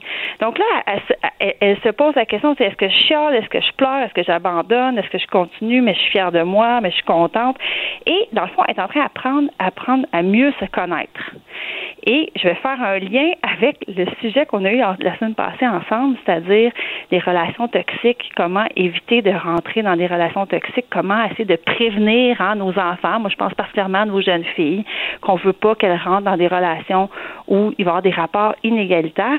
Et je fais un lien parce que cette semaine, j'ai parlé avec une sexologue qui s'appelle Stéphanie Hull, super intéressante. C'est une sexologue, euh, Caroline, qui est spécialisée dans les auprès des enfants et des adolescents. Et elle me disait que pour prévenir les, rapports inégalitaires et les relations toxiques. Les relations toxiques, là, c'est vraiment quand il y a un rapport inégalitaire entre les deux partenaires. Donc, elle me disait qu'il faut développer son amour propre. Son, son amour propre, Caroline, c'est le sentiment qu'on a de notre propre valeur personnelle, de notre dignité. C'est le fait d'apprendre à s'aimer, d'être en paix avec soi-même, d'être bien avec soi-même ça, moi, je pense que c'est un, un, défi d'une vie. Là. Je veux dire, c'est pas toujours évident d'être toujours en, à la page avec notre, notre, notre, propre, notre, propre amour qu'on a de, soi-même, parce qu'on a tous nos complexes, on a tous nos, nos défis. Mais euh, plus on apprend notre enfant à mieux se connaître et donc à développer euh, son, son justement, c'est ça, son amour propre, d'apprendre à s'aimer, plus elle va devenir indépendante affective. Et elle me disait, Madame Hull, que c'était ça qui prévenait le plus les relations toxiques, le fait de s'embarquer dans une relation toxique, c'est parce qu'il y a beaucoup de dépendance affective là-dedans. Donc, on veut se prouver à l'autre, on veut que l'autre nous aime à tout prix, ça nous nourrit parce qu'on manque de valeur, on, se sent, on se sent comme dévalorisé si l'autre ne nous aime pas en ce sens-là, quand on fait des choses avec nos enfants, il faut aussi penser à qu'est-ce que j'ai envie de leur inculquer pour justement qu'elles développent, c'est ça le but, un amour propre assez fort qu'elles puissent s'affirmer après puis décider, faire les bons choix éclairés pour avoir des relations saines et harmonieuses. Ça, c'est le, c'est le but ultime. En tout cas, moi, comme mère d'une fille, je me dis, c'est ça que je veux. Et euh, Caroline, euh, Stéphanie Hull me disait qu'il y avait cinq compétences personnelles et sociales à développer. Puis je pense que tous les parents devraient essayer. Puis tu sais, on peut lire là-dessus, on peut le pratiquer soi-même. C'est un, comme je dis, c'est un défi d'une vie, mais ces cinq compétences-là sont importantes pour développer son amour propre et, après ça, être plus indépendant affectif, c'est la connaissance de soi, l'affirmation de soi, le respect de soi et des autres, le jugement critique, hein, savoir qu'est-ce qui se passe, c'est quoi nos besoins, c'est quoi nos attentes, puis où est-ce que je me place là-dedans, et le sens des responsabilités. Puis là, je parle pas de des tâches, là, je parle pas des, tâches dans la maison, je parle, je parle de d'assumer, de, de prendre la responsabilité, de reconnaître son rôle dans différentes situations.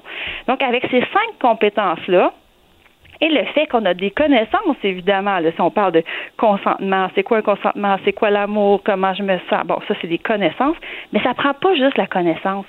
Je repense à la maman qui m'avait fait son témoignage la semaine passée, qui me disait, je comprends pas, je suis dans le milieu de l'éducation, ça fait 25 ans, j'avais élevé ma fille en disant, tu sais, c'est quoi le consentement, mon corps, c'est mon corps, je fais ce que je veux, tout ça, mais ça, c'est une chose d'avoir les connaissances, mais il faut aussi que tu développes les compétences pour pouvoir appliquer ces connaissances-là.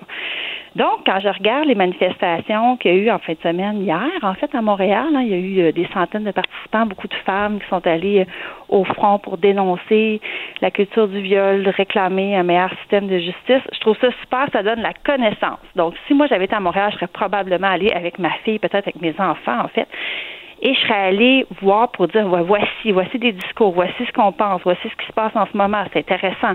Mais il y a ça, mais une petite marche à Mont-Tremblant pour descendre, pour développer la compétence.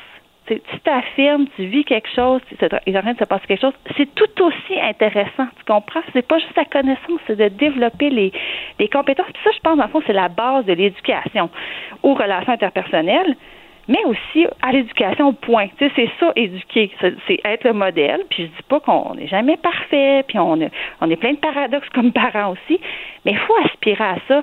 Puis en vacances, c'est un bon moment. On prend pas de recul, on est moins occupé, on est on est plus en, présence de nos enfants. Bon, mais on peut en profiter pour euh, taper sur le clou des valeurs qu'on veut transmettre, puis euh, puis donner l'exemple. C'est de ça que je voulais te parler. Fait que c'est un deux dans un, tu comprends? Ben, non, mais c'est très, écoute, c'est très intéressant. Mon cahier, il est plein de notes, euh, les cinq compétences. Non, je trouve ça, non.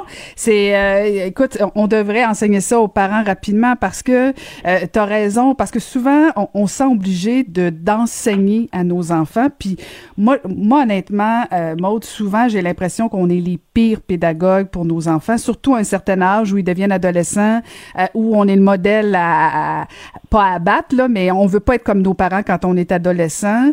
Euh, et, le défi, c'est justement si, par exemple, on fait une activité, ben sans donner l'impression qu'on enseigne quelque chose en, disant je te bourre le crâne, on vit une expérience et l'enfant apprend par lui-même pratiquement. Et là, je trouve qu'on est sur une piste euh, intéressante plutôt que de dire bon, on s'assoit puis on va jaser d'agression sexuelle. Euh, là, je pense que tu sais, c'est comme c'est c'est inutile. en tout cas, chez certains enfants. Ça marchera pas. Tu sais, faire la morale à nos enfants, qu'ils mhm. soient. Bon, moi, ma fille a 10 ans, puis j'ai un garçon de 13 ans. Je vais essayer de faire la morale. Là. C'est vraiment pas une bonne idée. En fait, c'est là qu'on les, on les énerve.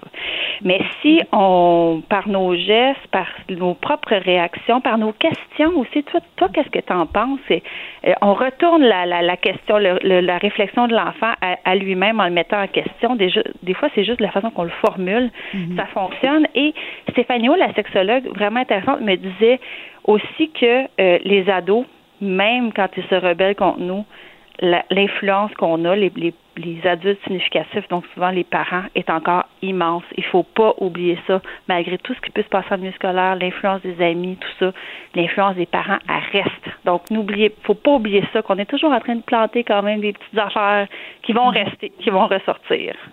En tout cas, bravo d'avoir amené ta fille à Tremblant et descendre 10 km. C'est mon rêve de maman d'amener mes garçons. Ils sont venus une fois, ils sont plus jamais revenus.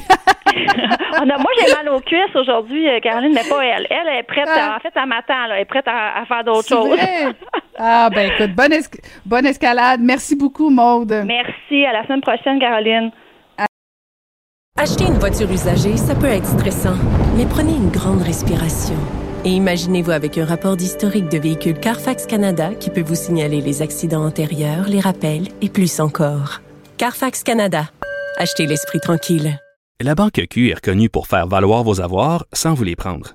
Mais quand vous pensez à votre premier compte bancaire, tu sais, dans le temps à l'école, vous faisiez vos dépôts avec vos scènes dans la petite enveloppe. Hmm, c'était bien beau. Mais avec le temps, ce vieux compte-là vous a coûté des milliers de dollars en frais, puis vous ne faites pas une scène d'intérêt. Avec la banque Q, vous obtenez des intérêts élevés et aucun frais sur vos services bancaires courants.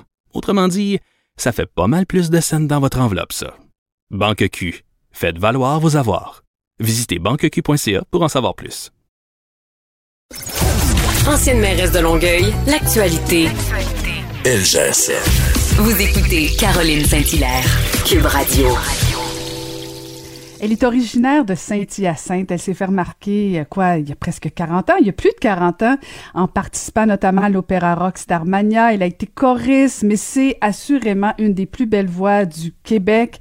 Et euh, j'aurais pu faire jouer des tonnes et des tonnes d'extraits, euh, mais euh, on n'en finirait plus et on a préféré lui parler parce qu'en plus, on a appris qu'elle est tout récemment devenue grand-maman. Alors, on va prendre de ses nouvelles. Joanne Blouin. Bonjour, Joanne. Bonjour, Caroline.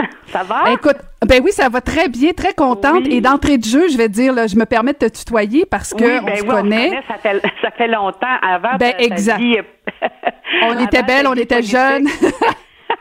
ben, en fait, il n'y a, pas beaucoup de gens qui le savent, mais j'ai déjà travaillé dans le domaine du droit d'auteur, donc on a travaillé un peu ensemble Oui, à l'époque oui. où tu étais productrice, euh, les, les, les Toiles du Nord, si je me trompe pas. hein. Oui, exactement, exactement, exactement. Alors, merci, Joanne, de nous parler. Comment ça va? Donc? Comment tu as vécu ça, toi, le confinement et le déconfinement? Ah, euh, je trouve ça, honnêtement, euh, je trouve ça euh, très lourd.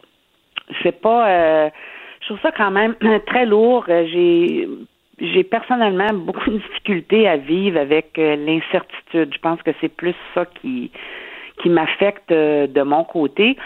Tu sais, là, on, on, on fait un semblant de, de vie. Euh, j'essaye de, de c'est sûr, de me changer les idées. Puis j'ai, j'ai, on va en, on va en parler avec William. Euh, c'est une, une belle venue euh, dans ma vie, puis dans, dans nos vies, puis tout ça.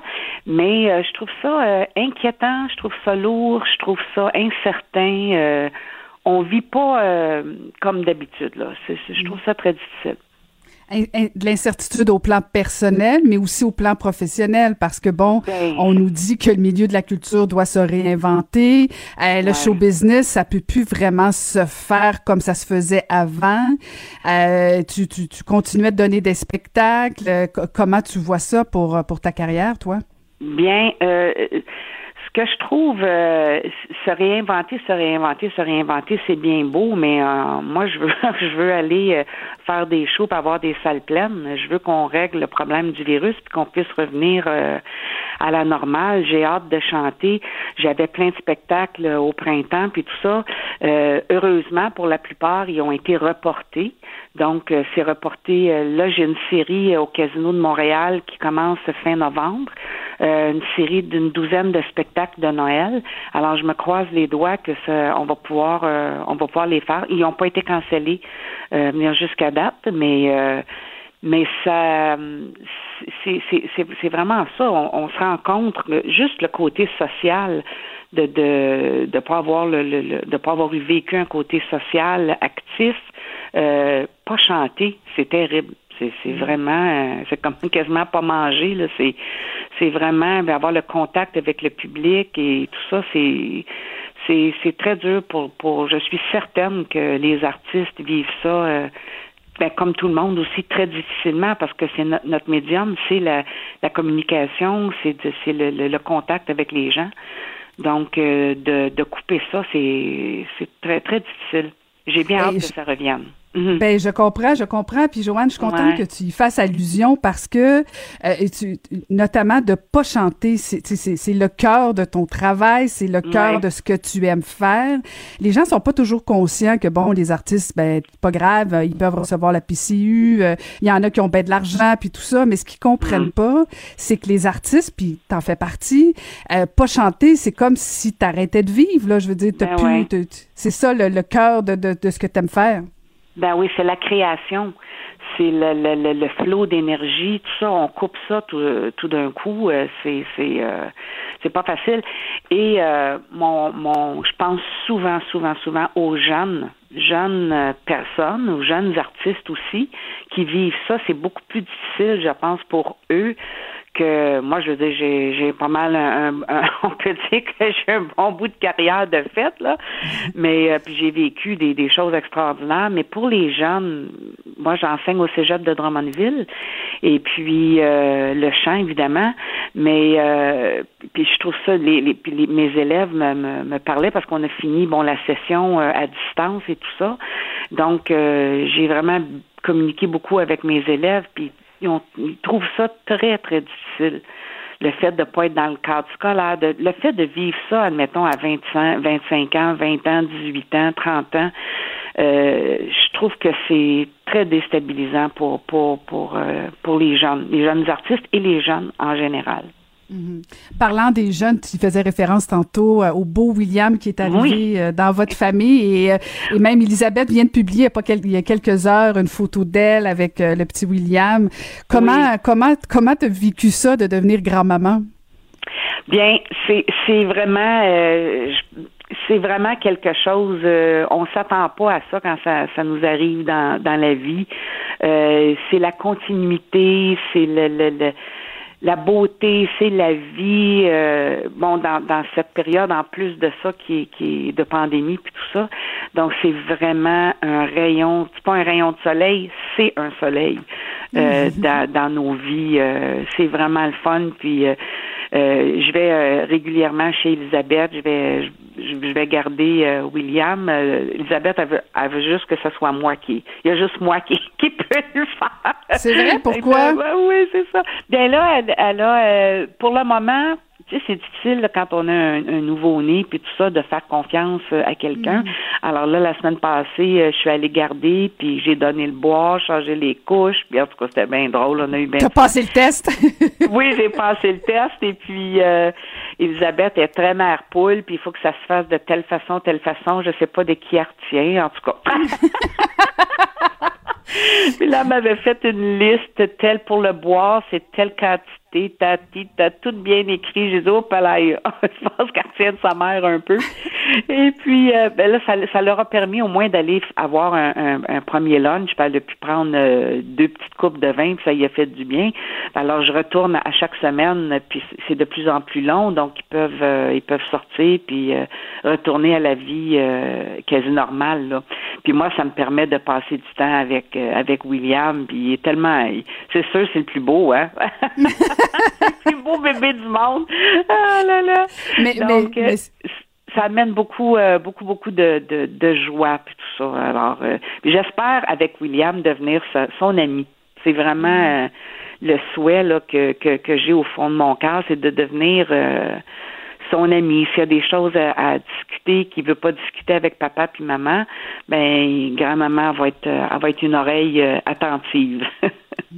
Mais tu faisais référence au fait que bon, tu savais pas de qui Elisabeth retenait. T'as été comme ça toi aussi avec tes enfants? Ah oui? Ah oui, oui, oui, avec Elisabeth, euh, ah oui, j'étais très, très mère poule et puis, euh, oui, je le suis encore. ah oui? oui, Ah ben là, on comprend ah d'abord pourquoi. Pourquoi c'est toi la gardienne attitrée? Oui, puis on sait, là, Exactement. Le premier enfant, c'est toujours quelque chose en soi.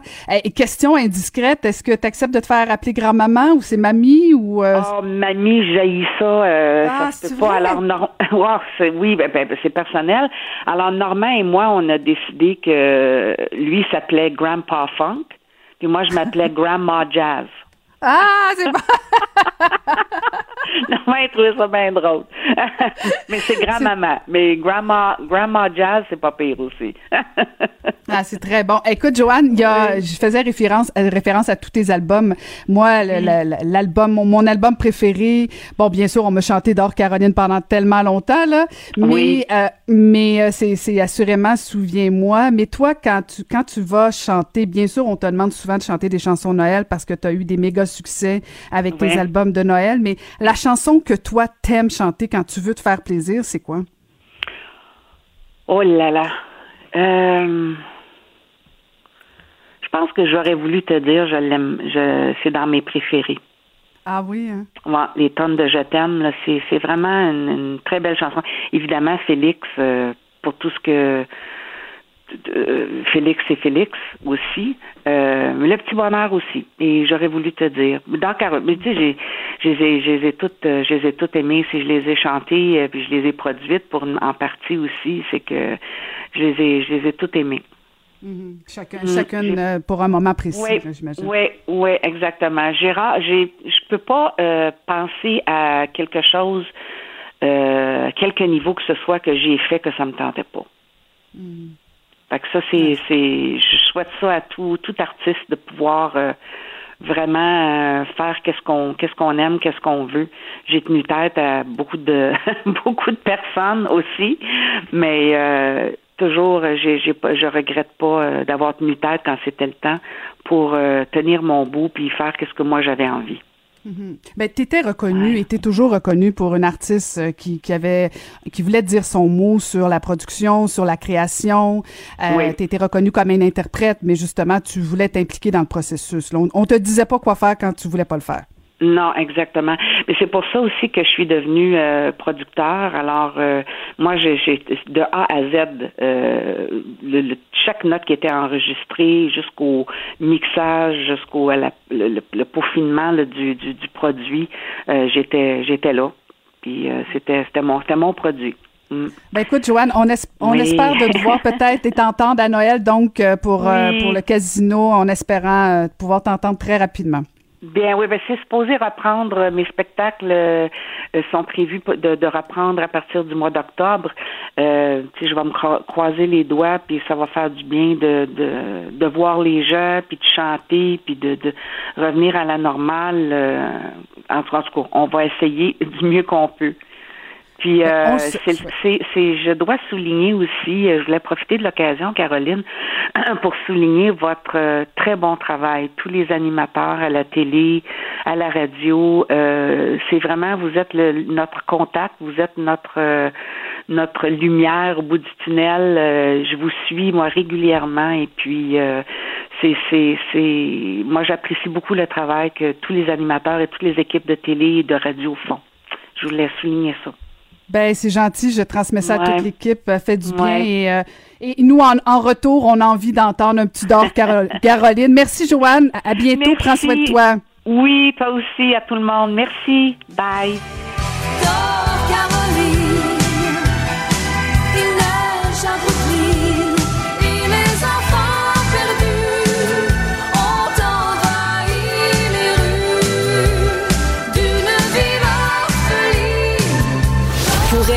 Réponses sont aussi des questions. Vous, écoutez Caroline Saint-Hilaire. Le buzz de Vincent Dessureau.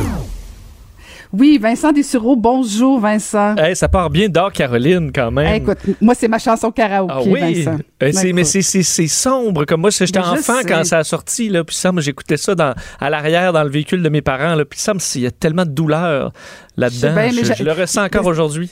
c'est vrai. Mais moi, il y avait, quand j'étais petite, Vincent, on, on, me chantait toujours Sweet Caroline. Puis bon, j'étais tellement tannée. Alors, quand Dor Caroline est arrivée, je trouvais que c'était le fun d'avoir une autre chanson. Mais effectivement, c'était quand même pas léger, léger. Mais tu sais, quand, quand on a notre nom dans une chanson, on est bien content. C'est vrai. Ah, alors, Vincent, donc, tu veux nous parler d'un lancement historique d'une mission interplanétaire? Oui, hier, euh, vers 18h, heure du Québec, avait lieu un lancement euh, vers l'espace qui, était moins suivi que lorsqu'on parle de SpaceX ou des, euh, produits de chez nous, mais c'était euh, le premier lancement d'une mission interplanétaire de tout le monde arabe, de toute l'histoire du monde arabe. En fait, c'est aux Émirats arabes unis qu'on a donc développé une sonde qui s'en ira explorer la surface de Mars, en fait, en orbite autour de Mars pour analyser sa météorologie. et on décollait hier du Japon, donc c'est un, un site de lancement, mais c'est vraiment une mission des Émirats arabes unis. D'ailleurs, même sur l'immense la, tour euh, Burj Dubai, la tour la plus haute du monde, on affichait le décompte hier vers cette mission qui, pour ce qui est du lancement, a été couronnée de succès euh, hier. Euh, et il faut dire, bon, c'est pas fini, c'est que le lancement, c'est un voyage très long pour se rendre vers Mars. Alors, on parle d'une d'une arrivée prévue vers euh, février 2021. Alors, février prochain, arrivée autour de mars. Et qu'est-ce qu'on va apprendre avec cette sonde? Euh, je le disais, la météorologie, mais sur une année complète de mars, parce qu'on comprend pas encore beaucoup les phénomènes météo euh, sur la planète rouge. Là, on a vu, entre autres, un des robots de la NASA qui est enseveli dans une immense tempête de sable qui a couvert presque toute la planète euh, dans les euh, dernières années. Alors, on devrait comprendre le cycle davantage de la météo euh, de Mars. Et pour, évidemment, les Émirats qui ont énormément d'argent, il faut dire, Caroline, en raison du, du pétrole, mais on veut se se, réorienter là, dans les prochaines années parce que les réserves vont baisser éventuellement. Donc, on veut qu'entre autres Dubaï euh, et les environs, Abu Dhabi, deviennent vraiment des capitales de la science. Évidemment, le, le, Graal, le, disons, la recherche la plus scintillante au niveau mondial, c'est la course à l'espace. Et euh, ben, ils ont les moyens de le faire, ils ont les ressources. Et là, on part. D'ailleurs, le directeur général de la mission disait qu'on voulait inspirer des millions de jeunes du monde arabe pour rêver en grand et travailler dur pour réaliser ce qui paraît impossible. Alors, euh, c'est parti. D'ailleurs, évidemment, mars, ce sera important pour 2020. Plusieurs missions euh, d'un peu partout à travers le monde vont s'y diriger. Évidemment, il y a un intérêt à mettre le pied, évidemment, sur Mars, mais ça, c'est très loin encore. Mais on voit que ce genre de mission-là et l'intérêt montrent que ça, progresse tranquillement vers ça, avec des missions euh, qui sont inhabitées, mais qui nous apprendront davantage sur, sur Mars. Alors, décollage, le chemin, on est parti et on arrivera au mois de février prochain. Ben écoute, on va en parler en février, assurément. Très intéressant, Vincent. Et là, sinon, on arrive proche de midi, on a faim, tu nous parles de croquettes de poulet? Oui, euh, croquettes de poulet de chez PFK euh, ou ah. KFC, le poulet frit Kentucky, qui a annoncé, euh, Caroline, dans les derniers jours, qu'ils allaient, et c'était pas un poisson d'avril, une, une association avec un laboratoire russe dans le but d'imprimer des croquettes, d'imprimer des croquettes de poulet 3D. donc, l'objectif étant de faire la viande du futur pour le, pour le restaurant du futur.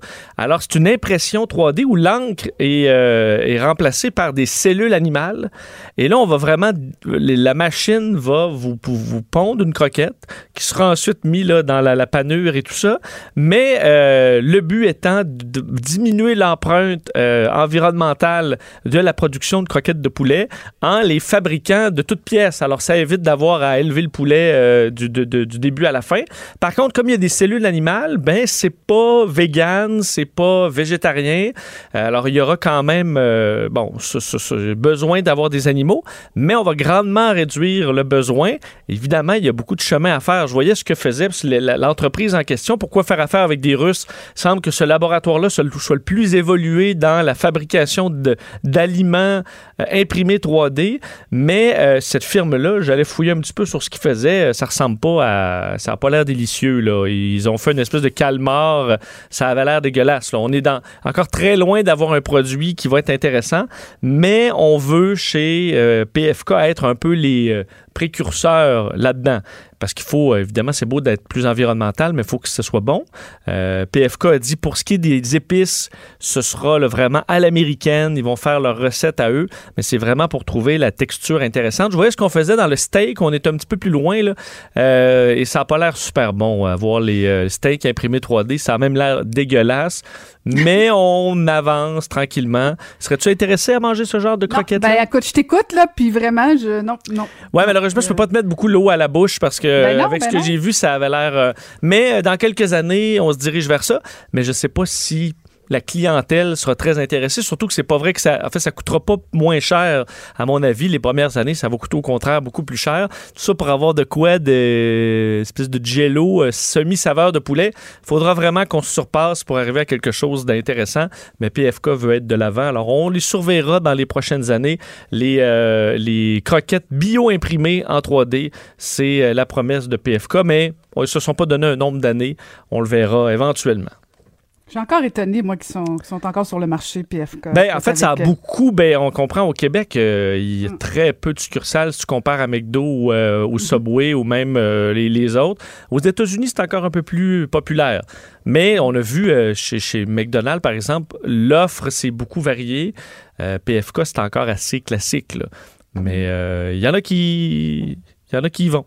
De temps Ben en temps, c'est quand même bon. Ben, une fois de temps en temps. C'est ça. c'est- Ben oui, c'est ça. Une fois. ça. Pour se la salade-. C'est la petite salade de choux que je trouve un peu rough là, pour tout. Ouais, ça, elle n'a pas, pas évolué partout. Non, Non, elle est encore ça. verdâtre, fluo un petit peu.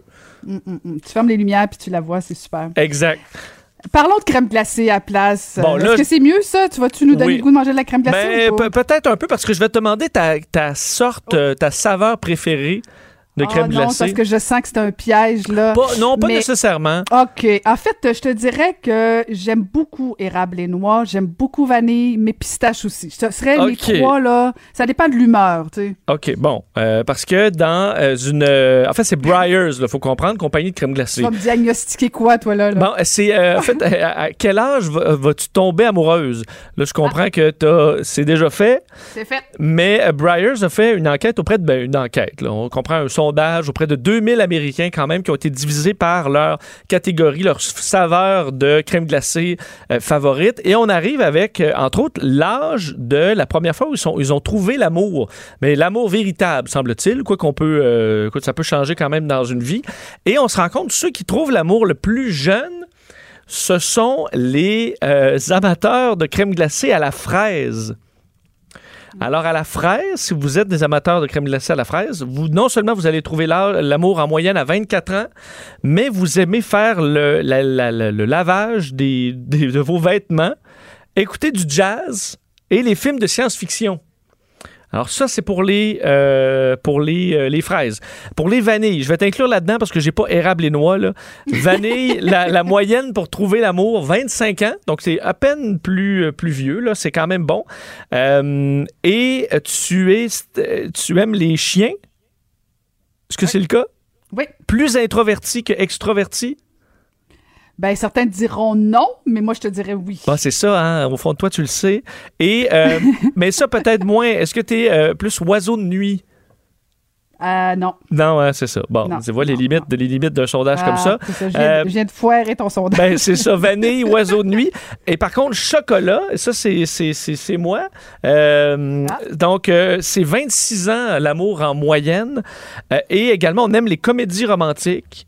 Qui, Ça, euh, peux pas me mettre là-dedans, mais sont plus extrovertis et aiment la musique pop et la musique rock. Donc, euh, c'est- les trois grandes catégories.